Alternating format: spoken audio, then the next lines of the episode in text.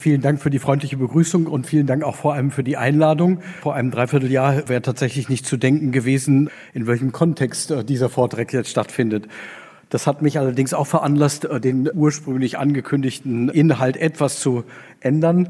Ich darf Ihnen vielleicht sagen, dass meine Hoffnung auf eine Lösung bedeuten würde, dass ich bereit bin, die Glaubenslehre der katholischen Kirche auch in Bezug auf Homosexualität und den Diakonat der Frau getreu wiederzugeben und fair wiederzugeben, aber da dann auch äh, meine als Wissenschaftler und auch als Seelsorger meine eigene Meinung dazu zu sagen. Das fände ich eine Lösung, die wünschenswert wäre, ähm, auch in Zukunft und die auch Wissenschaftsfreiheit in Deutschland garantiert.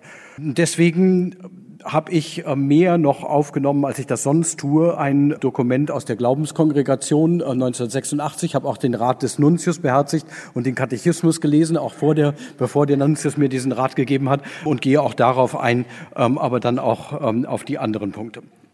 Also, zwischen Moral und Pastoral ist der Titel oder Untertitel dieses Mittwochsgesprächs, in dem es um Kirche und Homosexualität gehen soll. Nun bin ich allerdings kein Moraltheologe, sondern Neutestamentler. Herr Hensch hat es dankenswerterweise gesagt. Und als Neutestamentler habe ich mir Gedanken gemacht über die Erfahrungen, die ich in der Seelsorge gesammelt habe.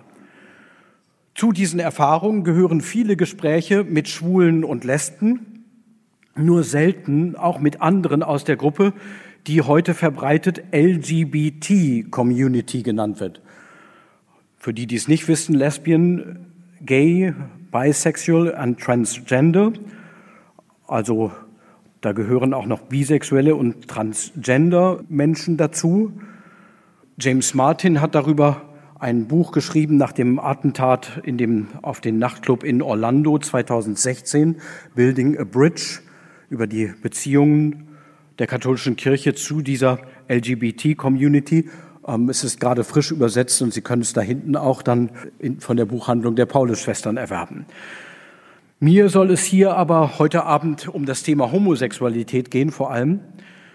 Und dabei will ich nicht primär über Moral sprechen, sondern über die biblischen Grundlagen katholischer Moralvorstellungen.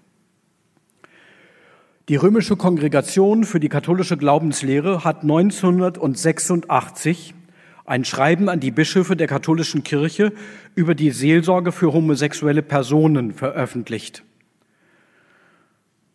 Darauf möchte ich mich heute Abend beziehen. Auch von Rom aus wird bei Fragen zur Seelsorge mit homosexuellen Menschen auf dieses Dokument verwiesen. Und der Vorteil dieses Schreibens ist, dass die Glaubenskongregation da unter ihrem damaligen Präfekten Josef Ratzinger auch auf Schriftstellen eingeht, die zur Begründung von Moral und Pastoral mit Homosexuellen herangezogen werden. Die Glaubenskongregation hält in diesem Schreiben fest, das Phänomen der Homosexualität, ich zitiere, macht seitens der Seelsorger ein sorgfältiges Studium sowie einen konkreten Einsatz und eine redliche Reflexion erforderlich, die theologisch wohl abgewogen sein sollten. Gleichzeitig macht die Glaubenskongregation auf die Notwendigkeit aufmerksam, die neueren Forschungsergebnisse zu dem Thema Homosexualität zu berücksichtigen. Sie schreibt, auf diese Weise befindet sich die Kirche zum einen in der Lage, von den wissenschaftlichen Forschungsergebnissen lernen zu können zum anderen aber auch deren Gesichtskreis zu übersteigen. Die Sichtweise katholischer Moral, so die Glaubenskongregation 1986, hat durch die gesicherten Ergebnisse der Humanwissenschaften Bestätigung und Bereicherung erfahren. Und von den Humanwissenschaften schreibt sie, dass sie ihr eigenes Forschungsgebiet und ihre eigene Methode haben, die sich berechtigter Autonomie erfreuen. Die Kirche sah sich hier sogar nach Ansicht der Glaubenskongregation in der glücklichen Lage, von wissenschaftlichen Forschungsergebnissen zu lernen. Deshalb möchte ich heute, also 30 Jahre später, zunächst einmal eine wissenschaftliche Beschreibung der Erfahrungen versuchen, die Menschen heute als Homosexuelle machen. Erst danach möchte ich in einem zweiten Punkt versuchen, mit den Vorstellungen der Glaubenskongregation in ein Gespräch zu kommen, von denen sie meint, dass sie die Ergebnisse der Wissenschaft übersteigen. Und dann schließlich als drittes als kürzesten Punkt am Ende noch einmal nach dem Recht des Vorschlags für Segensfeiern fragen, den der Frankfurter Stadtdekan Dr. Johannes zu Els auf dem Stadtkirchenforum am 20. Januar 2018, also in diesem Jahr, vorgestellt hat. Das sind drei Punkte. Und diejenigen, die von Ihnen die Jesuiten besser kennen, wissen, dass drei Punkte, Jesuiten oft drei Punkte haben. Das mag etwas unoriginell sein, aber ich finde, das ganz praktisch kann man sich auch ganz gut merken. Also das erste ist die wissenschaftliche Annäherung, eine soziologische Annäherung an Homosexualität mit Hartmut Rosas Resonanzbegriff. Sexualität und Liebe sind wesentliche Komponenten menschlicher Weltbeziehungen. Deshalb beziehe ich mich bei meiner wissenschaftlichen Beschreibung von Homosexualität auf die Überlegungen, die der Erfurter Soziologe Hartmut Rosa in seiner breiten Untersuchung zur Resonanz menschlicher Weltbeziehungen im Jahr 2016 vorgestellt hat, also 30 Jahre nach dem Dokument der Glaubenskongregation von 1986. Es sind wissenschaftlich verobjektivierende Beschreibungen, Daher sind Schwule und Lesben auch noch einmal danach zu fragen, ob sie sich in diesen Beschreibungen wiederfinden können. Das habe ich noch nicht getan. Ich konnte aber Rosas Beschreibung von meinen Erfahrungen aus der Seelsorge her nachvollziehen. Rosa unterscheidet nun grundsätzlich zwischen resonanten und stummen Weltbeziehungen. In einer Resonanzerfahrung ist die menschliche Weltbeziehung der klingenden Seite eines Musikinstruments vergleichbar. Über Resonanzerfahrungen kann sich das menschliche Subjekt seine Umwelt anverwandeln. Hartmut Rosa spricht von einem vibrierenden Draht und schreibt, wenn wir sie, also die Welt, lieben, entsteht so etwas wie ein vibrierender Draht zwischen uns und der Welt. In einer erstummten Weltbeziehung dagegen wird die Welt für das menschliche Subjekt zu einem fremden Objekt. Sein Selbst isoliert sich in einer Echokammer, in die Welt nicht mehr eindringen kann. Die Moderne hat mit ihrer Wertschätzung von menschlichem Subjekt und Welt eine Vielfalt resonanter Weltbeziehungen versprochen. Wir haben diese Chancen aber nicht entsprechend genutzt und so droht der menschlichen Gesellschaft an vielen Punkten eine verbreitete Entfremdung von Welt. Mein Eindruck ist übrigens, dass Papst Franziskus sich in den Themen, die er bearbeitet, häufig mit dieser Entfremdung und der, der drohenden Entfremdung von Welt befasst. Auch in Laudato Si, da geht es ja um die Umwelt und eben auch, glaube ich, im, zumindest in seinem, in seinem Grundanliegen in der Frage äh, menschlicher Sexualität. Hartmut Rosa hat seine Resonanzüberlegungen selbst mit einem Relaunch der kritischen Theorie verglichen. Schon deshalb legte es sich mir nahe, Rosa in, auch in Frankfurt zu lesen. Mit seinem Resonanzbegriff greift er die Kritik auf, die Adorno und Horkheimer an dem Autonomiestreben der Moderne formuliert hatten. Menschliche Autonomie hat in Hartmut Rosas Resonanzbegriff zwar einen zentralen Platz, aber Resonanz lässt sich eben auch nicht allein von der Autonomie her bestimmen.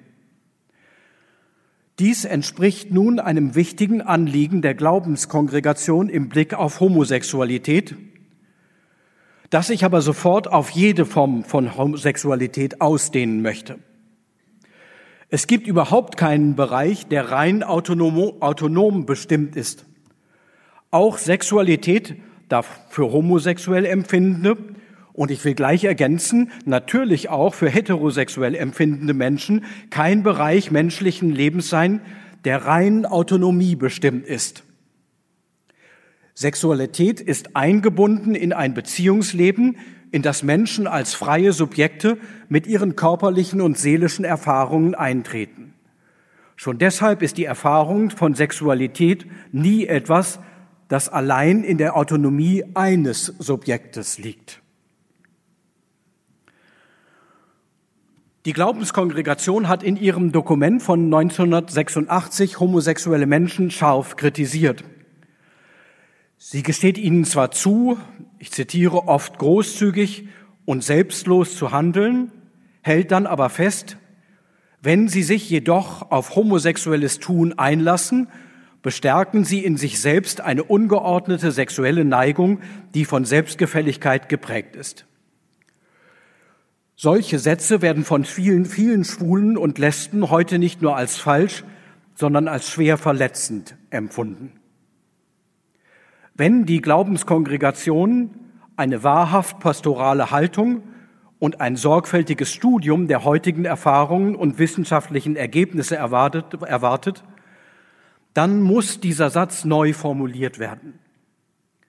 Er gelte dann nicht nur für Homosexuelle, sondern auch für Heterosexuelle, und zwar immer dann, wenn sie sich in der Erfahrung ihrer Sexualität allein auf ihre Autonomie berufen. Ich möchte den Satz also folgendermaßen neu formulieren, damit er für mich annehmbar wird.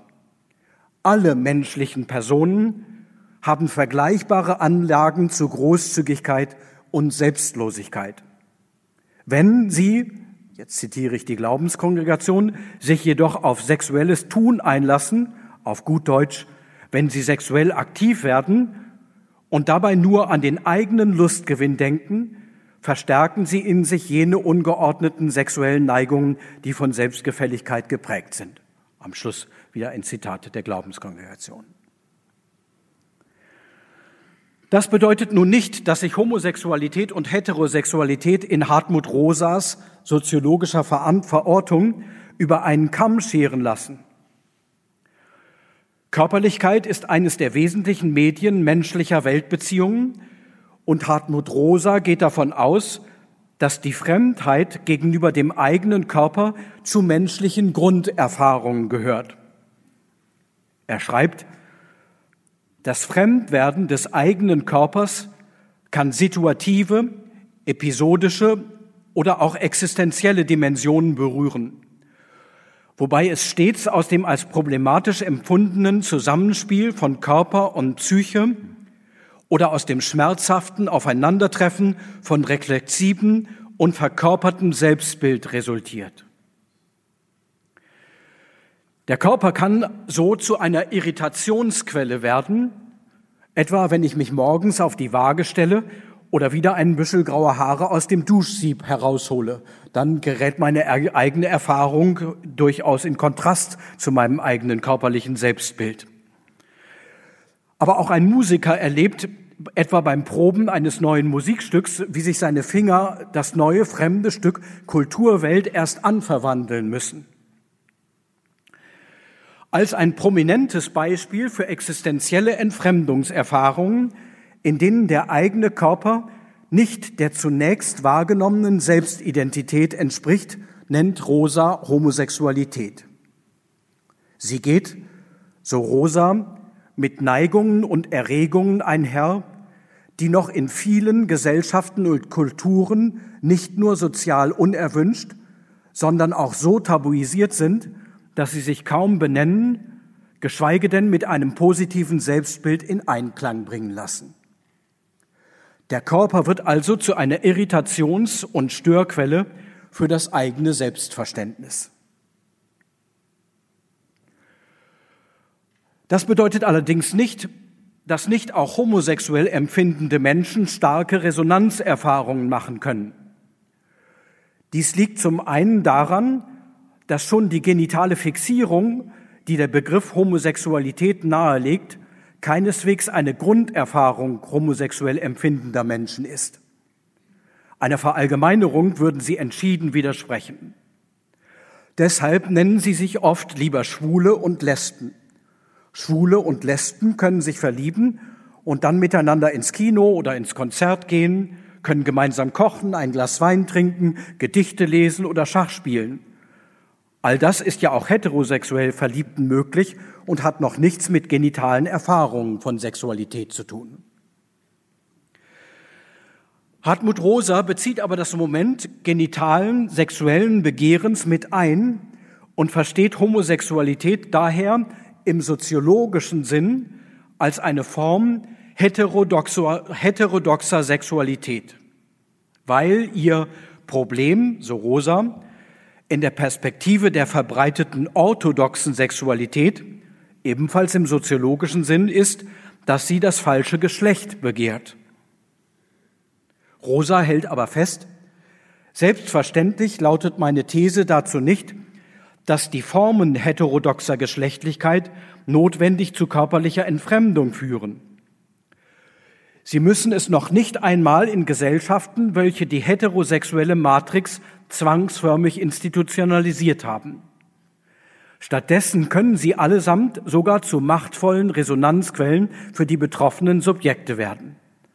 Doch setzt dies entsprechende, mitunter gewaltige Umarbeitungen im kognitiven, evaluativen und habituellen Selbst- und Werteverhältnis voraus. Mitunter gewaltige Umarbeitungen im kognitiven, evaluativen und habituellen Selbst- und Werteverhältnis.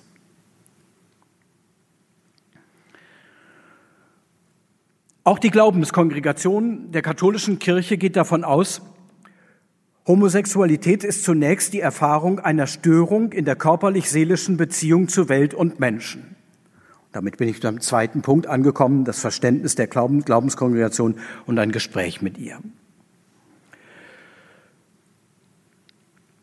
Also sie geht davon aus, Homosexualität ist zunächst die Erfahrung einer Störung in der körperlich-seelischen Beziehung zu Welt und Menschen. Dies ist tatsächlich auch die Erfahrung vieler homosexuell empfindender Menschen bei ihrem Coming Out.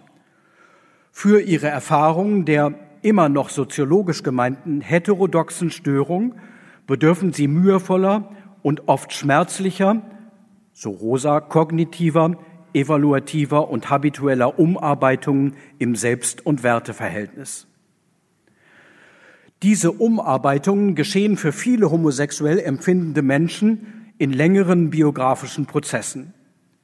Sie verlangen einen erheblichen psychischen und sozialen Aufwand und führen nicht wenige Homosexuelle oft nahe an pathologische Störungen und bis zu Selbsthass. Die Erfahrung, dass ihr Körper nicht richtig tickt, bis zu dem Eindruck, nicht im richtigen Körper zu sein, ist ein Lebensgefühl, das viele Homosexuelle ein Leben lang begleitet. Den Begriff einer heterodoxen Sexualität gebrauche ich hier mit Rosa in einem soziologisch beschreibenden Sinn. Bei der Glaubenskongregation kommt der Begriff nicht vor. Der Sache nach ist dort für die Glaubenskongregation heterodoxe Sexualität aber ein negatives Werturteil. Aus ihrem Schreiben von 1986 wird dies fast durchgängig deutlich.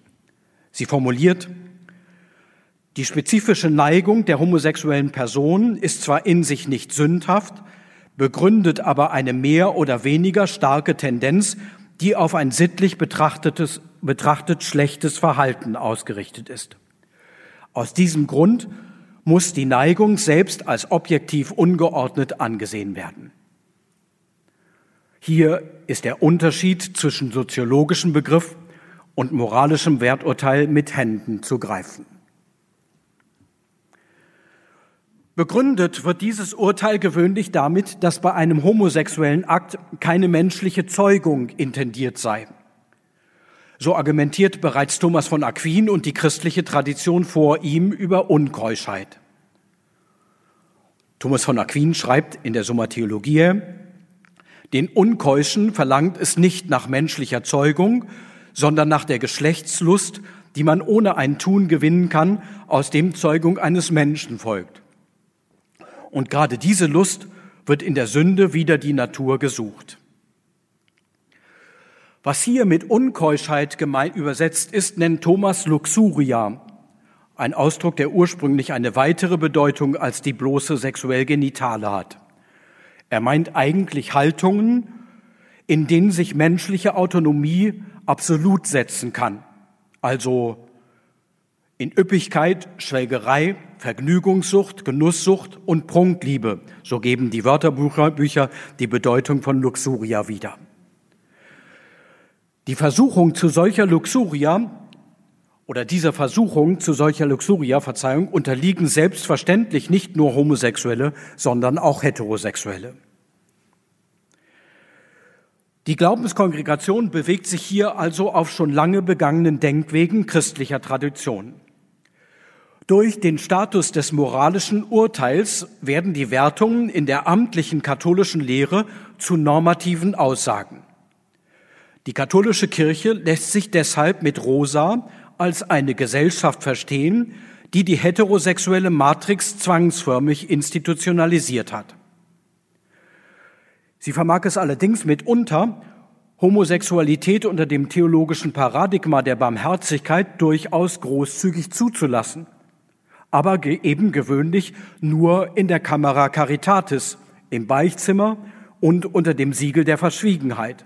Das heißt, nach dem ungeschriebenen Gesetz im US-amerikanischen Militär, we don't ask and you don't tell. Nun hat sich Papst Franziskus in seinen berühmten Sätzen auf dem Rückflug von Brasilien allerdings sehr deutlich gegen die Diskriminierung Homosexueller ausgesprochen. In einem Interview mit Antonio Spadaro ist er darauf noch einmal ausführlicher eingegangen und hat nach meinem Verständnis einen Weg eröffnet, der eine Neubeurteilung von Homosexualität ermöglicht. In diesem Interview sagt der Papst, Gott hat uns in der Schöpfung frei gemacht. Es darf keine spirituelle Einmischung in das persönliche Leben geben. Die Normen orthodoxer katholischer Formen von Sexualität lassen sich aber, wenn sie zwangsförmig werden, sicher als spirituelle Einmischung in das Leben verstehen. Daher sehe ich mich berechtigt, die Grundlagen der moralischen Werturteile der Glaubenskongregation zu hinterfragen, denn ein wichtiger Teil dieser Grundlagen sind biblische Aussagen. Jetzt erst komme ich tatsächlich zu meinem Gespräch. Bislang ging es eigentlich im Wesentlichen um eine Rekapitulation der Lage. Eine der Aussagen, mit denen die katholische Kirche ihre amtlichen Auffassungen zur Homosexualität immer wieder stützt, findet sich im Römerbrief im Kapitel 1 in den Versen 26 und 27. Dabei geht es im Unterschied zu den weitaus meisten anderen biblischen Stellen auch tatsächlich um gleichgeschlechtliches Begehren Erwachsener. Die anderen biblischen Stellen im Alten Testament und im Neuen Testament haben nicht Homosexualität in einer reziproken, erwachsenen Beziehung zum Gegenstand. Der Grundsatz der alttestamentlichen Gesetzestexte ist das gelingende und friedliche Leben in einer Gemeinschaft, dem sich auch sexuelle Praxis verantwortungsbewusst einzuordnen hat. Andere Stellen, andere biblische Stellen sprechen entweder von sexueller Gewalt an Kindern oder von Homosexualität in einer stark hierarchisierten Beziehung. Die Aussagen der Schrift betreffen also Fälle, denen sich die Deutsche Bischofskonferenz in der Missbrauchsstudie gestellt hat. Für Paulus gehören pädosexuelle Verhaltensweisen zu einem scharf gezeichneten Klischee eines heidnischen Lebens vor der Bekehrung zum Christentum. Ist also ein Klischee dafür, für das, was Christen vor ihrer Taufe, vor ihrer Bekehrung ähm, zum, zu Christus gelebt haben. Umso beschämender ist es, dass Pädosexualität und Gewalt nun jahrzehntelang von amtlichen Vertretern einer christlichen Kirche ungeahndet verbrochen worden sind. Thomas von Aquin und mit ihm die christliche Tradition hat in ihrer Reflexion auf Homosexualität aber zu Recht auf Römer 1 zurückgegriffen. In dem zitierten Abschnitt tut er dies mit dem einfachen Ausdruck gegen die Natur.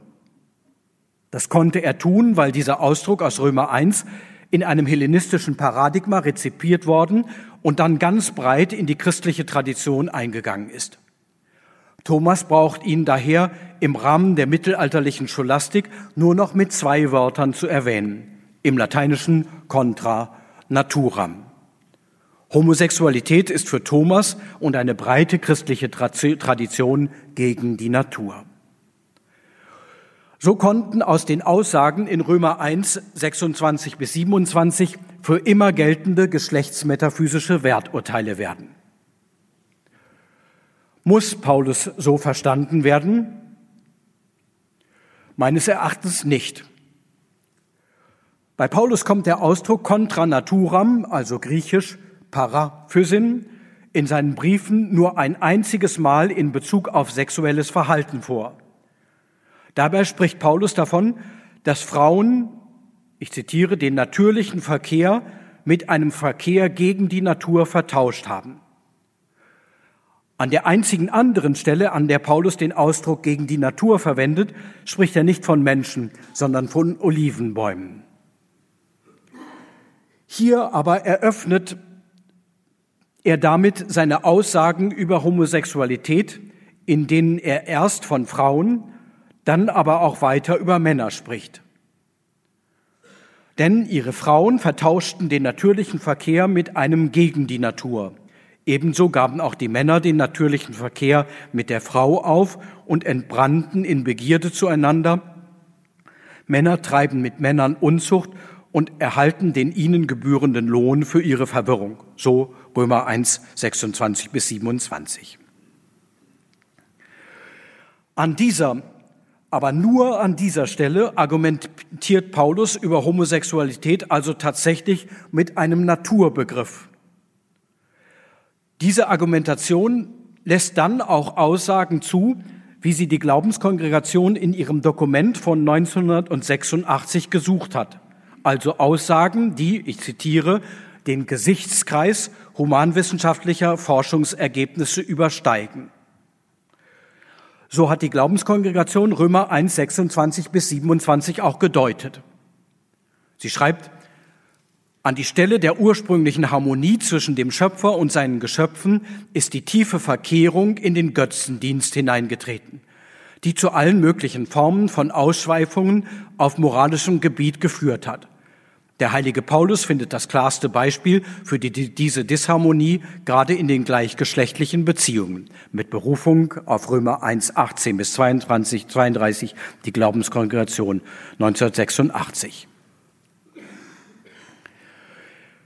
Es lässt sich nun meines Erachtens allerdings zeigen, dass Paulus an dieser Stelle im Rahmen der jüdisch-hellenistischen Popularphilosophie seiner Zeit formuliert.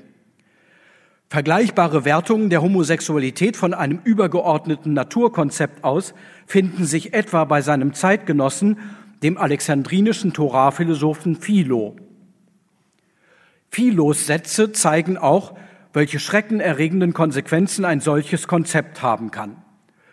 In seiner Auslegung der Torah schreibt Philo, ich zitiere, gegen diese Menschen muss man schonungslos vorgehen nach der Vorschrift des Gesetzes dass man den weibischen Mann, der das Gepräge der Natur verfälscht, unbedenklich töten und keinen Tag, ja keine Stunde am Leben lassen, lassen soll, da er sich seinem Hause, seinem Vaterlande und dem ganzen Menschengeschlecht zur Schande gereicht.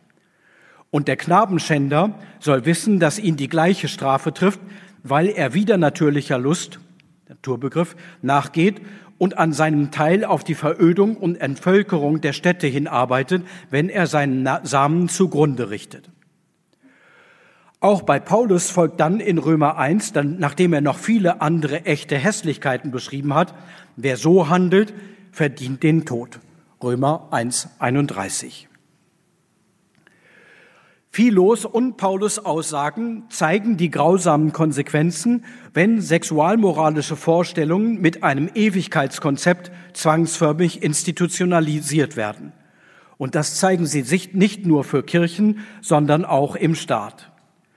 Es ist noch nicht einmal 100 Jahre her, dass Schwule und Lesben in Deutschland totgeschlagen wurden, weil man das, was sie tun, für widernatürlich hielt.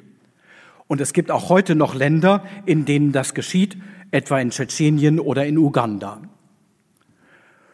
Zum Glück ist die katholische Kirche in diesem Punkt inzwischen weitergekommen.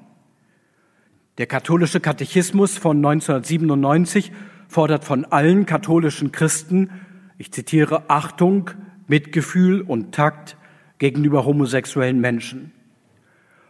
Das bedeutet nicht nur Respekt gegenüber ihrer Menschenwürde, sondern dass sie, wenn sie katholisch sind, auch als voll und gleichberechtigte Mitglieder der Kirche anerkannt werden. Nicht nur bei Philo finden sich Belege für Werturteile von Homosexualität, die von einem übergeordneten Naturprinzip ausgehen, sondern auch bei anderen jüdischen Schriftstellern in der Zeit des Paulus. Zum Beispiel bei Flavius Josephus, Pseudophokylides, in den frühjüdischen Patriarchentestamenten und anderswo. Man hätte unter jüdischen Schriftgelehrten vermutlich auch, vermutlich auch andere und tolerantere Aussagen finden können. Paulus hat das aber nicht getan. Er ist in Römer 1, 26 bis 27 einfach einem verbreiteten jüdischen Stereotyp seiner Zeit gefolgt. Deshalb hat Dieter Zeller in seinem Kommentar zum Römerbrief zusammengefasst, wenn Paulus in der Sprache der stoischen Popularphilosophie solchen Geschlechtsverkehr als wieder natürlich verdammt, so ahnt er nichts von der Komplexität des Phänomens und der Vielgestaltigkeit der sexuellen Anlagen, wie sie heutige Wissenschaft kennt. Und ich ergänze nicht nur heutige Wissenschaft, sondern eben auch viele Schwule und Lesben in ihren Erfahrungen. Damit komme ich zu meinem letzten Punkt dem kürzesten den Konsequenzen für den Frankfurter Vorschlag zu Segensfeiern.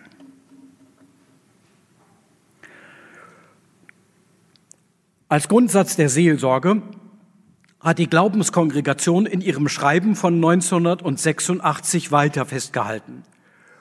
Homosexuelle Personen sind, wie die Christen insgesamt, dazu aufgerufen, ein keusches Leben zu führen. Homosexuelle Personen sind, wie die Christen insgesamt, das ist wichtig, dazu aufgerufen, ein keusches Leben zu führen. Die Stärke dieses Grundsatzes ist, dass die katholische Kirche hier homosexuell und heterosexuell empfindende Glaubende auf der gleichen Ebene verpflichtet sieht.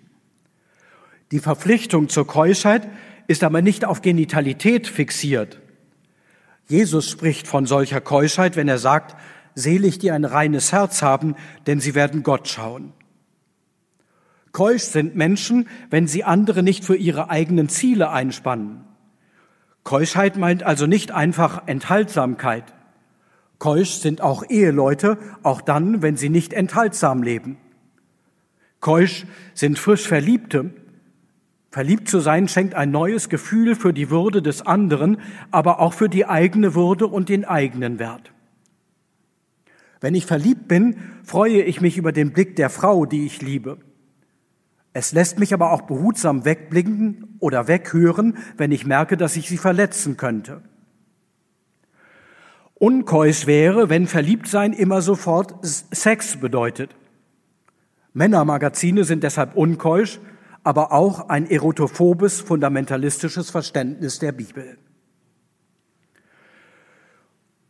Unter Kardinal Ratzinger hat die päpstliche Bibelkommission 1993 in ihrem Dokument zur Interpretation der Bibel in der Kirche eine historische Kritik an Aussagen der Bibel bejaht und ihre fundamentalistische Auslegung ausdrücklich abgelehnt. Über eine fundamentalistische Auslegung hält sie fest, die fundamentalistische Auslegung verlangt ein totales Einverständnis mit starren doktrinären Haltungen und fordert als einzige Quelle der Lehre im Hinblick auf das christliche Leben und Heil eine Lektüre der Bibel, die jegliche, jegliches kritisches Fragen und Forschen ablehnt.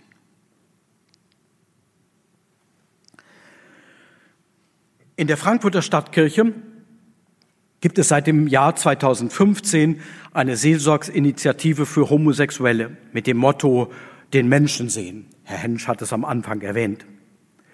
Das Angebot richtet sich nicht nur an homosexuelle Männer und Frauen, sondern auch an ihre Freunde und Verwandten und ihre Seelsorgerinnen und Seelsorger.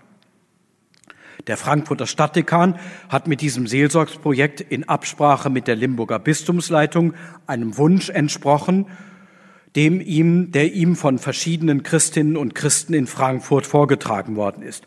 Vor allem auch von einer Basisgemeinde, schwul und katholisch im Gallusviertel, ähm, die diesen Wunsch schon Vorgängern des jetzigen Frankfurter Stadtdekans auch vorgetragen hat. Schwester Helga Weidemann, eine Palutinerschwester in Limburg, und ich sind seit 2015 dort in der Seelsorge tätig.